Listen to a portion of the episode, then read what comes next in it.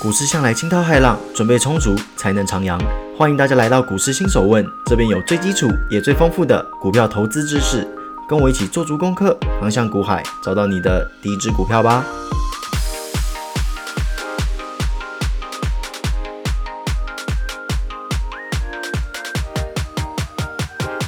欢迎各位回到今天的股市新手问。那在节目开始之前呢，想跟大家分享一则小文章啦，那是我之前在雅虎看到的。那这个文章是在讲一个投资人的告白啦。那那个投资人是说了。他一开始啊，满怀着热血踏进股市，他什么都不懂，只有热血。那别人说这样子踏进股市其实是一个非常危险的行为。那他的经历也验证了这件事情。他一开始踏入股市的时候啊，当然就是诶，跟大家一样嘛，就是诶，我觉得哪一档好就去买，然后慢慢的买，慢慢的买，慢慢的买嘛。那我相信一开始一定是有小赚啦，所以说就有点上瘾的感觉。那可能就觉得说，诶，股市就是一个发家致富的地方啊，于是投入的越来越多，甚至还去借房贷，借借什么贷什么贷，都把钱投进去。那当然，各位，如果你没有做好准备，你踏入股市一定是羊入虎口了。你可以说啊，前期可能赚个几十万，然后很开心，很开心，很开心。但是如果你没有一个通盘的架构，你没有一个很完整、很基础的股市知识，你马上就会变得很惨。那果不其然，他之后就诶越赔越多。因为当你今天面对下跌的时候，你之前都一帆风顺嘛，你没遇过下跌啊，你怎么知道下跌该怎么办？对不对？你没有经验嘛，于是你可能就想说啊，它一定会涨回来啊，我以前买都会涨回来嘛，于是他就凹单嘛。我猜应该是凹单啦，就是说借一堆钱然后去买，那一定是凹单啦，没有其他可能性了。那当然，当你今天不愿意认错的时候，那只会越来越惨啊。那他最后的结局好像是赔了四百万吧，然后他妻子也跟他离婚，因为他妻子可能觉得说，哇，你拿家里的钱去玩，也没跟家里说好，那你坦白了，你说你负债四百万，那该怎么办？各位，四百万不是小数目了。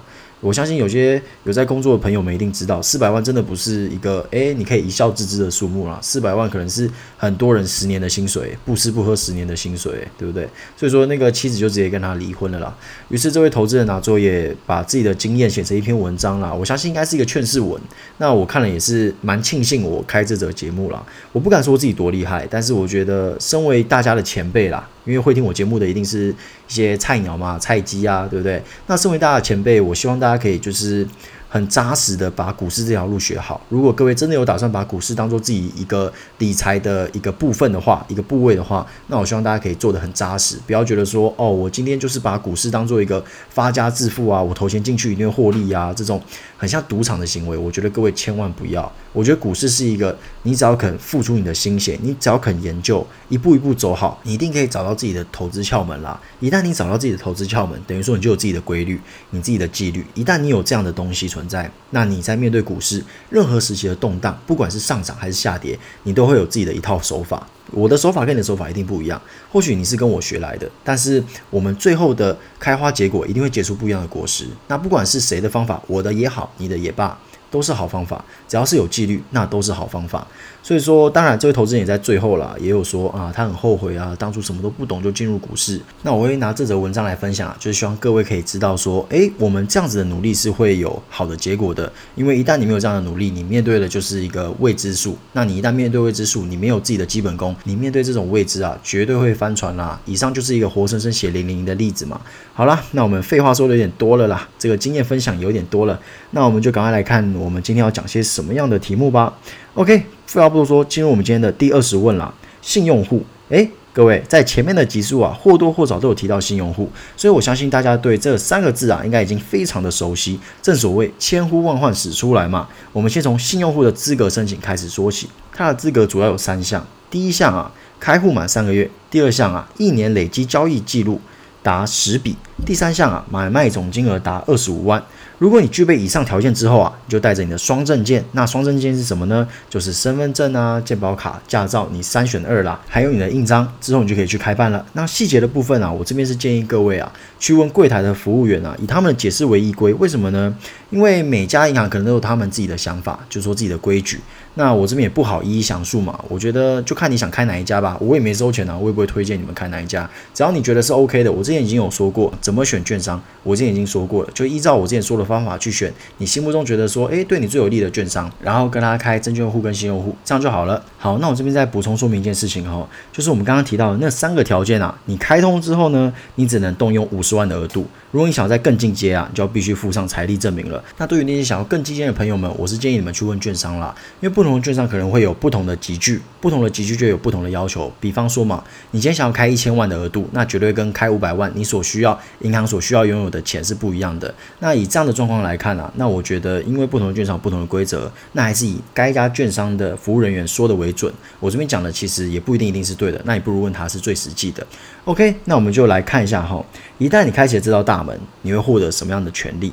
那如果有听前面几组的朋友啊，你应该知道有哪些吧？来这边三秒钟验收一下哦，提示一下有三个答案哦，好不好？来三秒钟，一、二、三，好，我们来公布一下答案啦。答案就是三个嘛，融资、融券跟当冲啊。那如果有答对的朋友啊，恭喜各位，这代表说你们往赚钱的方向更进一步了。可能有人会说啊，这么简单的题目你太夸张了，对不对？我每一集都很认真听啊，你这真的太夸张了，这样就可以赚钱哦。我认真告诉各位啦。积少成多，慢慢累积。当你比别人懂得多，你就代表说你赚得到他的钱。股市不是说啊，我要去赚那些有钱的钱，我要去赚郭台铭的钱，我要去赚投信，我要去赚外资的钱。告诉各位，你绝对赚不到了。你要赚谁的钱？你要赚那些跟你一样没什么钱啊？这样好是不是在诶在侮辱各位啊？但是实际上是如此嘛？你就算有个两三百万，跟那些一两亿的大户比起来，你也是相对没钱的。好啦，这个废话有点多，我继续讲了。你要赚的不是那些什么哦好几十亿身家的人的钱，你赚不到的啦。他们比你更会玩。你要赚的是那些钱跟你差不多，或是说诶比你多一点点的，他们完全 OK，他们觉得股市就是一个啊我投钱进去就会赚钱的市场，他们完全没有任何的学习。也没有任何的经验，你就是要赚他们的钱。很简单，股市就是这样子，你比别人多一点点，你就比别人更有机会赚到钱。有赚有赔，一定是这样啊。当你今天赚钱的时候，铁定在某个地方就有人赔钱。好了，拉回来了。除了上述三项金融产品之外啊，其实还有几项蛮有意思的哦。一个是杠杆型 ETF，另外一个是反向型 ETF。这两个东西啊，也是你开了新用户之后才能进行交易的。诶，各位是不是又觉得哦，是不是又出现一些奇怪的名词啊？没有关系，我这边先简述一下，之后会更细节的提到。各位在这边呢，先把 ETF 当成一种股票，你就把它想说啊，它也是台积电，也是可以一张一张买这样子，也是可以在市场上买得到的股票。但是啊，它不是一间公司哦，ETF 不是一间公司哦，它是有一点基金的味道。那我们现在解释一下什么叫做杠杆型 ETF。顾名思义啊，就是开了杠杆的基金啦。打一个比方，有一档 ETF 叫做台湾五十正二，那简单来说，它就挑了台湾上市的五十档股票做一个投资组合。等于说，你买了这档 ETF，你买了这张股票，这张 ETF，你间接的买了那五十家公司。那后面那个正二啊，指的就是说，这个 ETF 的涨幅啊，会是这五十家公司涨幅的两倍哦。那当然啦，那跌也是跌两倍，等于说你就开了两倍的杠杆嘛。那正所谓有看好就看衰嘛。反向型 ETF 啊，就是标准的看衰。当今天它的标的跌啊，ETF 就会涨。简单来说就是看空嘛。那 ETF 哦，是一个非常非常非常重要的标的。我讲了三遍，真的非常重要，对新手啊尤其更重要。所以在后面的集数啊，我会做一个更详尽的讨论。这边各位先不用着急，就先用诶我刚刚提到的东西先去假想一下，诶 ETF 可能是什么，之后再好好的做一个细节的介绍。OK，那进入今天的第二十一问。整户维持率，其实这个问题啊，跟之前提到的融资维持率啊、融券维持率啊是差不多的概念，所以说，诶，算是一个诶兄弟概念啦。不过为什么我拖到这边才说？各位可能会觉得说啊，你怎么拖了这么久？我可能都快忘记了什么是融资维持率，什么是融券维持率啊？你怎么拖到这边才讲？如果是一样的，为什么你不一起讲？其实啊，在规划节目的时候，我有想过，诶，要不要讲完融资融券的时候，顺便讲这个整户维持率啊？但是我仔细想一想哦，因为大家比较常碰到的还是融资融券、当冲这些啊，所以想说先跟各位做一个完整的介绍吧。融资融券、借券、当冲这些东西。一口气讲完，做一个整体的介绍啦。那至于整户维持率啊，其实因为券商本身就会先帮你算好，所以说真的也不用太担心。OK，那我们先来进入整户维持率吧。不过各位放心啦，有了之前的概念，你这边会非常的轻松。OK，一样，我们先说公式，公式非常重要。那有兴趣的朋友就可以把它记下来，没兴趣的可以跳过，没有关系。这其实不用说一定要知道啦。那有兴趣的朋友就拿来听吧。OK，那整户维持率的公式等于啊，先一个刮胡哈。融资担保券市值啊，将原融券担保及保证金挂号，再除以啊原融资金额加上融券证券市值乘以百分之百。OK，我相信大家听到公司应该比较有底了吧？比起之前应该更了解公司的内容吧？如果诶没有听清楚了，因为我知道诶有点拗口了，没有听清楚，然后又想知道的朋友们可以诶往回去重新听一遍。OK，那我们继续说下去哦。简单来说啊，整户维持率啊就是将融资维持率还有融券维持率做一个整合。因为一般来说啊，你会融资的人，你十之八九也会融券啦，所以说会需要一个公式来整合两者。那这边的计算我就不带大家做了，为什么呢？原因有两个，第一个其实就跟前面两个蛮像的，就跟融资维持率、融券维持率其实概念差不多啦，所以有兴趣的朋友自己算一下就好。那第二个啊也是最重要的，基本上现在的券商啊都会帮你把它算好，所以说各位可以直接从 APP 做一个查看啦，也就不用说自己还要那么辛苦的去算了。OK，那整户维持率啊要维持在哪个水位呢？基本上啊，整户维持率的水位和融资是一样的哦，一样最低就是一百三十 percent，一旦低于这个数字啊，你就会收到追缴令。那这个时候该怎么做？诶，各位有没有记得啊？好啦，抽考一下，依旧要抽考，一样给一个提示，和融资维持率的处理方针是一样的。好，一样给三秒钟，好，差不多三秒钟了。我怎么可能真的给你们三秒钟？对不对？想太多了。我们不要拖台前嘛。好啦，那公布答案两种方式，第一种。将钱在两天内啊补到一百六十六 percent，撤销追缴令。第二种啊，将钱补到一百三十 percent 以上，但是追缴令啊依旧在哦。只是如果你再跌破一百三十 percent，你就必须在当天，各位要记住很重要，当天就要补到一百三十 percent 以上，要不然你会被断头。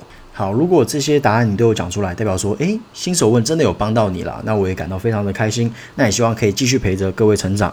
好啦，那我们来看今天的最后一问啦，第二十二问，违约交割啊，这个也非常重要，所以我有拿出来讲。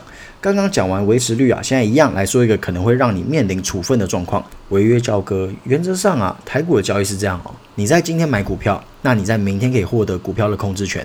换句话说啊，就是说你最快只能在明天卖股票。而在后天呢，券商会跟你收费，收的是什么费用？就是你在前天买股票的时候，你原本应该付的钱，券商会在后天才跟你收，这是时间轴。那当你今天呢不小心买爆了，券商要跟你收钱的时候啊，你没钱给券商，这种状况我们就是称之为违约交割。那我们接下来看看违约交割该怎么办，以及没有好好处理的后果。首先呢，当你发现糟糕，我不小心手滑了，本来要想买十张，结果不小心买成一百张了，一个不小心就买爆了。这时候各位先不紧张了，真的不要紧张。你可以做四件事情。第一件事情，你可以选择卖掉其他的持股来补足这个钱，因为券商要的是啊，你在交割那天他要收到钱，所以你在当天买报，并且在当天卖掉股票。各位要记得哦，你要在当天卖掉，不是那一档股，因为你不能卖那档，你要卖其他档。那就会在同一天啊，他们会一起交割，那钱就可以抵掉，这样就没问题了。当然啦，如果你今天是一个蛮惨的状况，就是说你其他股票都卖完了，还没办法抵掉这个钱，OK，没关系，我们还有其他方式。第二件能做的事情啊，现股当冲，你可以将今天不小心诶爆买的股票反向冲卖掉，借此抵消买入的金额。但是这个方式啊，也必须在同一天使用哦。也就是说，你不能说啊，我今天不小心买爆了，然后诶。我完全没注意到这件事情，然后明天才想起来啊，完蛋了，我买爆了。你明天就不能再做冲卖这件事情了。所以不管是第一件还是第二件啊，你如果没有在当天去做这件事情，变成说你就没有办法去阻止瓦雷你买爆这件事情。OK，第三件事情。你可以向营业员报错，这样营业员啊可以帮你把股票卖掉，但是啊你必须赔偿这中间的差额。比方说你在一百块买爆，之后股票跌到九十块，营业员帮你把它卖掉，这十块的差额啊需要由你来赔偿，但总比你一口气付一百块好吧？但是各位要注意到，这个方法的前提是营业员同意哦，他是可以拒绝你的，所以说还是要看你的姻缘啦，看你有没有遇到好的营业员。OK，第四件啊，你可以跟银行借丙种借贷，基本上就是高利贷啦，但是是合法的高利贷。不过老话一句，以上这事件啊，都是给各位做一个参考，让各位心中有个底啦。一旦发生这样的事情，还是一定要打给营业员哦。不要说啊，我听了你的新手问之后，我就决定一切以你的为依归，营业员什么都不问，不要，千万不要。我就是给各位一个底，就说你有这样的事情可以去做，但是还是以营业员说的为准，因为毕竟他们才是代表券商。我这边只是给各位做一个建议，这样就算事情突然发生了，各位也不至于会非常的慌张，因为你知道，诶，你其实是有事情可以做处置的，你是有解决方法的。OK，那我们接下来聊一聊啊，如果你继续装死会怎么样？如果你只是小笔啊，券商不见得会上报，可能会先帮你垫钱，但是你要缴违约金哦。那这个大概是成交金额的奇葩啦，并且是强制卖出股票。如果你不够赔啊，他就会继续跟你要。如果你继续坚持的装死，那你可能会面临刑事的责任哦。再者，你的信用会受损，所以说你之后要开户啊，或是跟券商打交道，都会有所阻碍。各位要知道，不是只有这个券商哦，券商之间啊是会互通有无的，尤其是有关这种无信用人士，一定是都会知道的。比方说你在 A 券商干了这件事情，B 券商你要再去开户的时候，他一定会调出这样的资料，然后跟你说啊，因为你有这样的前科啊，所以我们可能不方便帮你开户。所以说各位尽量奉公守法啦，就这么简单。那这边额外再补充一下哦，像美股就没有这个问题哦，因为美股是只要你户头不够，我就不让你交易。因为美股是当天就扣款，等于说你今天没有钱，我当然就不让你买股票啊。那台股是给你两天的时间转进交割户啦，变成说你就算现在户头没有钱，但是你还是可以先买股票，以至于说有好有坏啦。坏就是说你要承担这样的风险啊，你不小心手滑买爆了你就 GG 了。那好处当然就是说，诶，你就算是没有钱，你还是可以去买这档股票，只要你在之后啊把钱转到这个负责买股票的户头就好了。OK，那总之啊，各位买股票之前啊，真的拜托多多注意啊，不要不小心冲过头了。多少记得一下现在自己户头剩多少钱呐，以避免之后要花更多时间处理这种可以避免的问题，那真的会很麻烦啦。像我刚刚跟各位说了那么多，诶，有四种解决方法，但哪一种是简单的？每种都麻烦的要死，好不好？所以说这种本来就可以避免的问题，就希望各位不要去发生啦。OK，那希望今天的股市新手问都带给大家一些新的知识。那我们今天的节目就到这边喽，我们就下一集见喽，拜拜。